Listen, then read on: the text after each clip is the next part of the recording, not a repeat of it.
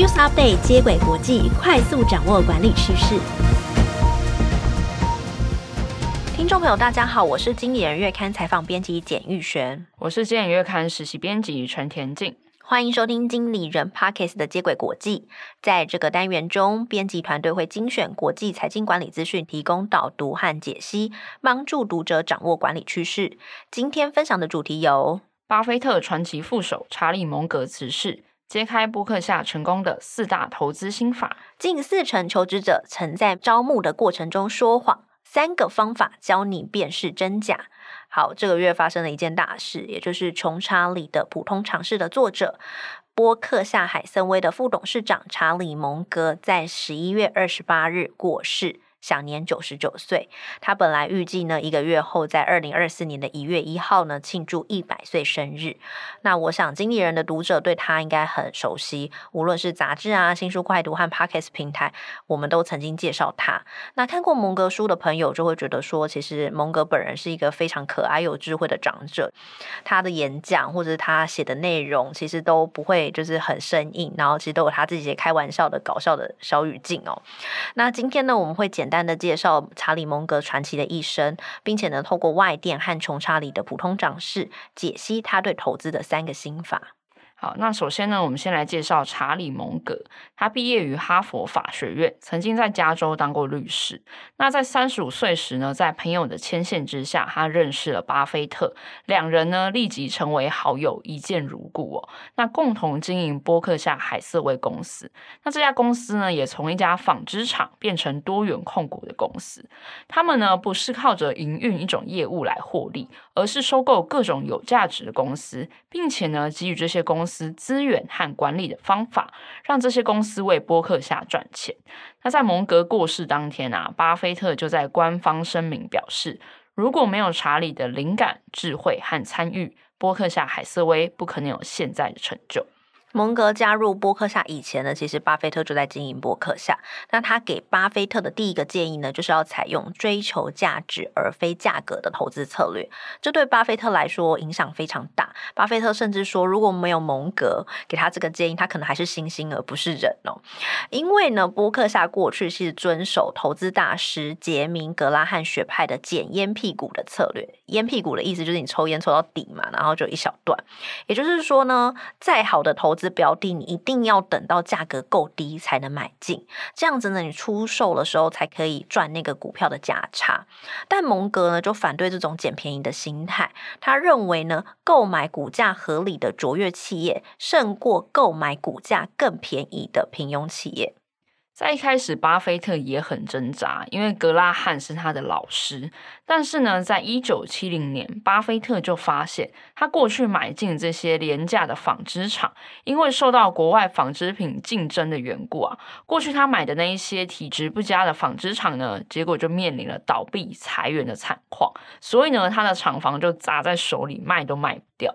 这时候，巴菲特才体会到蒙格这句话的用意哦。那后来呢，他就改掉了捡烟屁股的习惯，转而呢看重企业本身的价值。一旦找到这种企业呢，就会毫不犹豫的出手。像是呢可口可乐、苹果、柏林铁路运输公司，都是属于这类型的投资。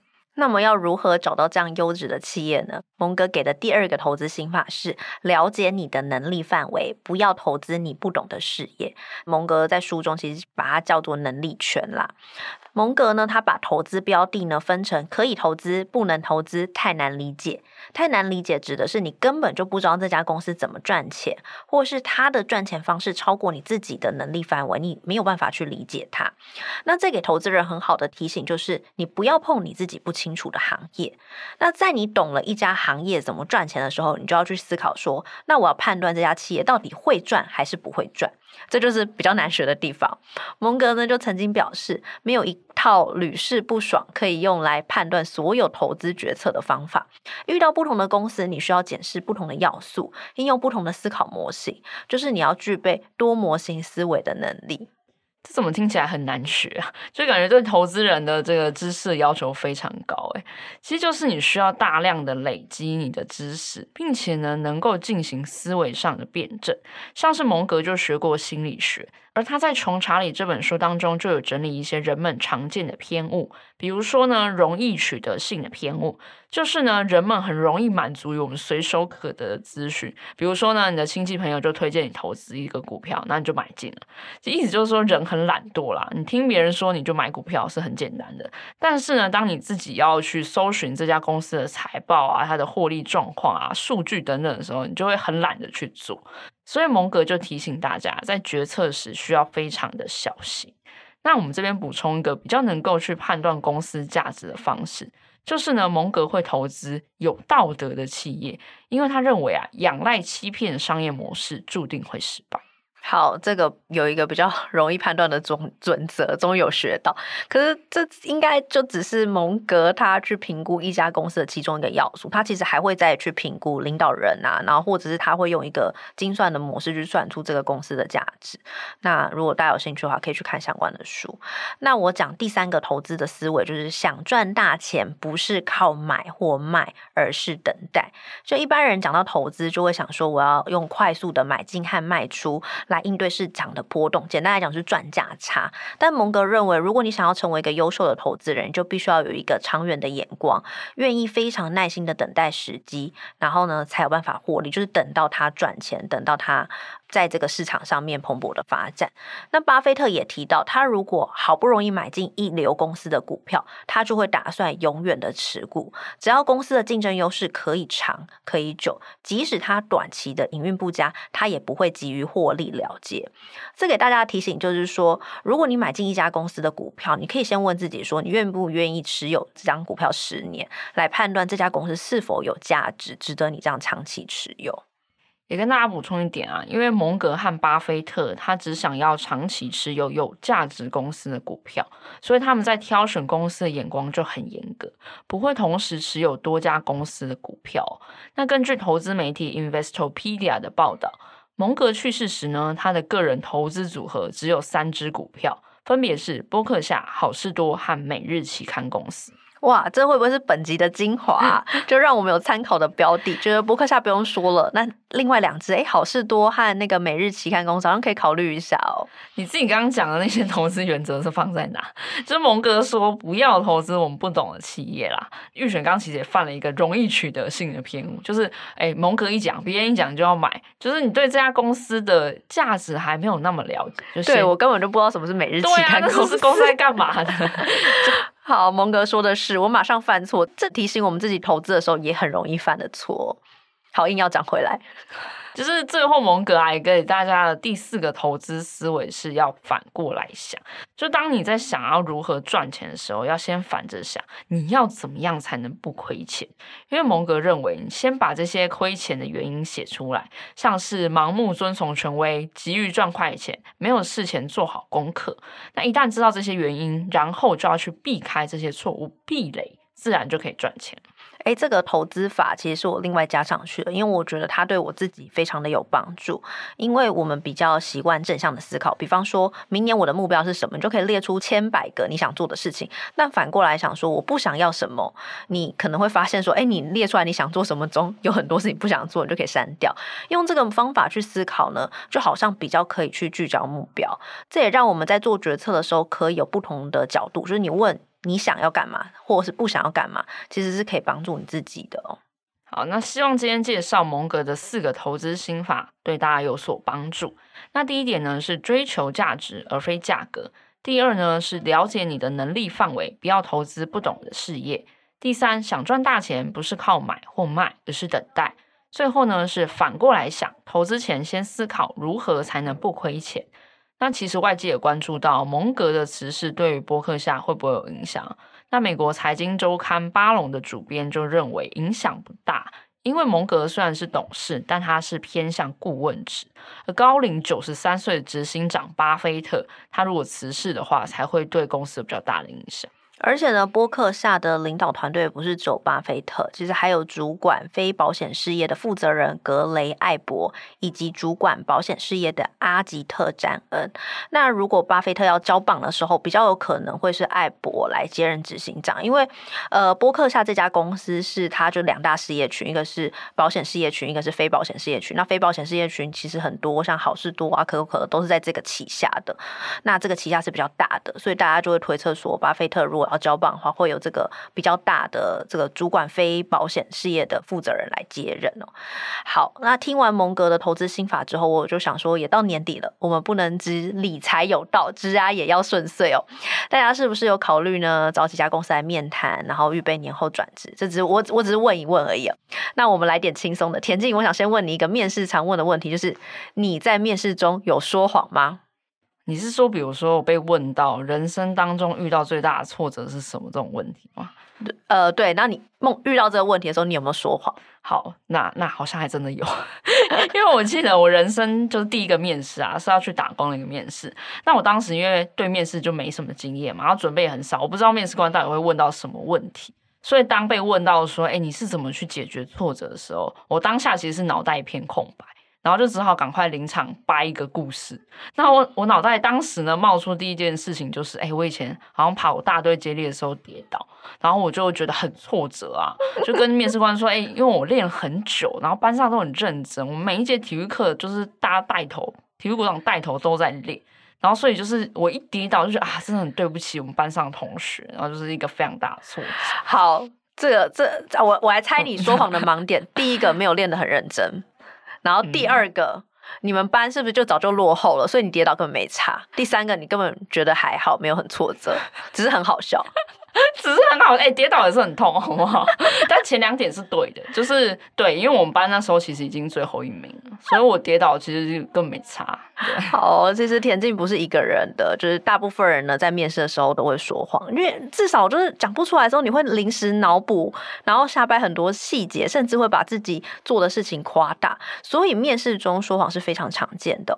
那这有一个统计报告，根据求职履历顾问公司 Resume Builder，他在今年一月的调查，有三十五 percent 的人呢曾经在招募的过程中说谎，其中呢有七十二 percent 是在履历上说谎，六十八 percent 的在面试中说谎。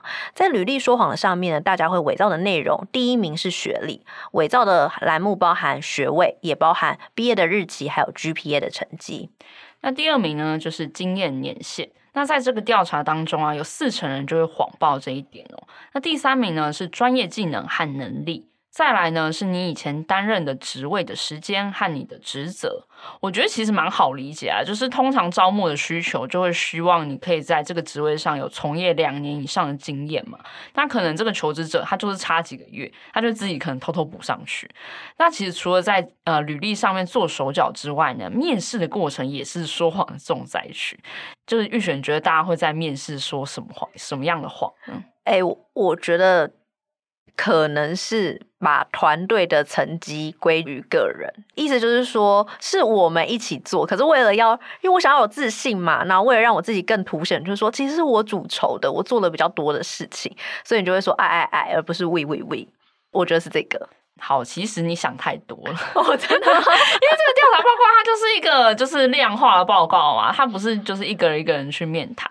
所以呢，他这边排列出来的这个前三名啊，其实排名跟履历是差不多的。一到三名呢，分别是经验年限、技能和能力，还有过去的工作的职责。那跟履历前三名就是只差了学历这一项啊。因为面试官能在履历上面知道一些基本资讯，通常在面试阶段就比较不会再问你，除非这个面试官真的对你的学历超感兴趣。嗯，哎，我觉得那个经验还有能力，能力其实也就是可能是我刚刚说的那种，嗯、就是明明就是大家一起做，大家都要帮你，然后你可能就只做了一小部分，然后你就扩大你的能力范围。好，那除了知道大家会对哪些项目说谎，但更重要的是，为什么求职者选择会说谎呢？毕竟呢，因为你若说谎被揭穿，那风险是蛮高的哦。那调查也有问了这个问题，六成的受访者就表示说，他们会说谎的主要原因就是第一个，就是为了提高被雇佣的机会，这很好理解。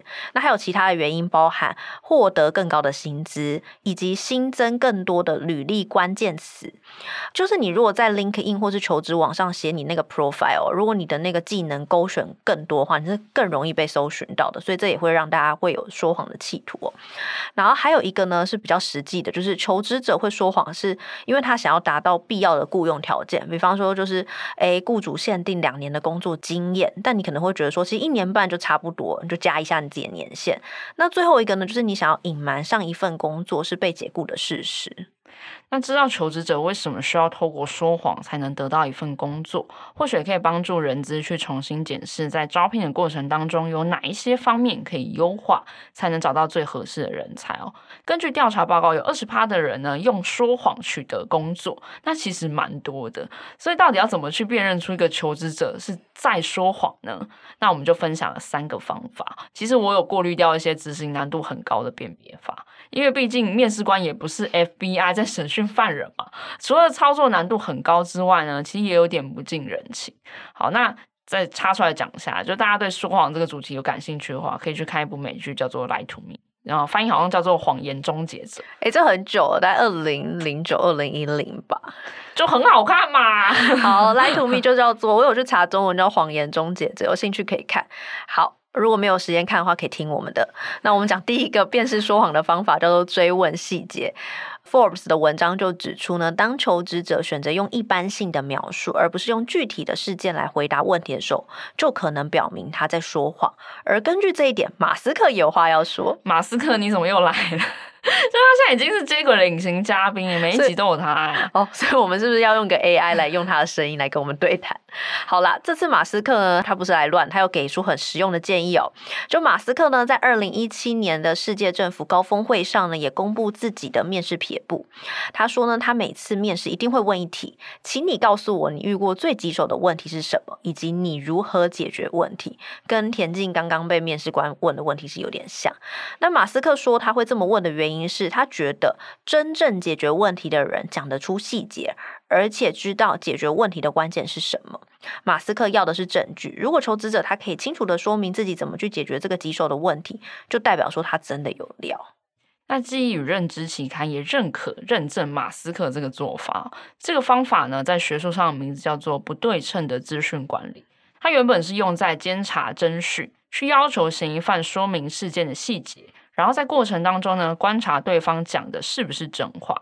那在使用这个技巧面试官就要注意，重点呢是要让求职者讲越多、吐越多细节越好。那从这些细节呢，抽丝剥茧，找到真相。第二点呢，是设定一个比较的基础线，就是当警察在侦讯犯人的时候呢，他们会从一组没有威胁的问题开始，那并且呢，在对方回答的时候呢，就观察他的行为和反应，然后接着呢，再转到一题一组比较困难的问题，然后去观察对方在回答这两组问题时的表情、语气等等的变化。那简单的问题，就比如说啊，你住在哪啊？你的爱好啊？你的优势是什么啊？这些简单的问题，就让对方没有理由去说谎。那接下来呢，就急转直下，问一些比较棘手、比较难回答的问题。比如说，第一个问题就很难喽，就是你的上一个老板、的雇主会怎么样形容你？还有，比如说你的缺点、弱势是什么？那这些问题就比较难，也多了一些说谎的理由。特别是这个人如果在履历上面有谎报资讯的话，嗯，然后你如果是面试官，你就可以去对比说他们在回答这两个问题的时候的表情的变化，有没有神色不对，或者是诶讲话开始有点含糊了，你就会判断说哦，他讲的这个东西可能他没有实际的做过。好，那第三个小 tips 呢，是说观察他的肢体语言。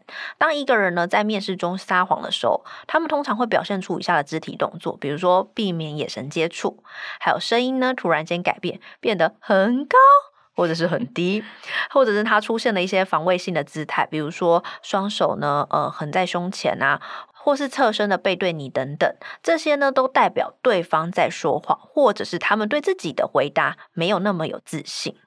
那最后帮大家总结这则新闻：将近四成的求职者会谎报资讯，其中有六成人呢是想要获得更高的录取机会。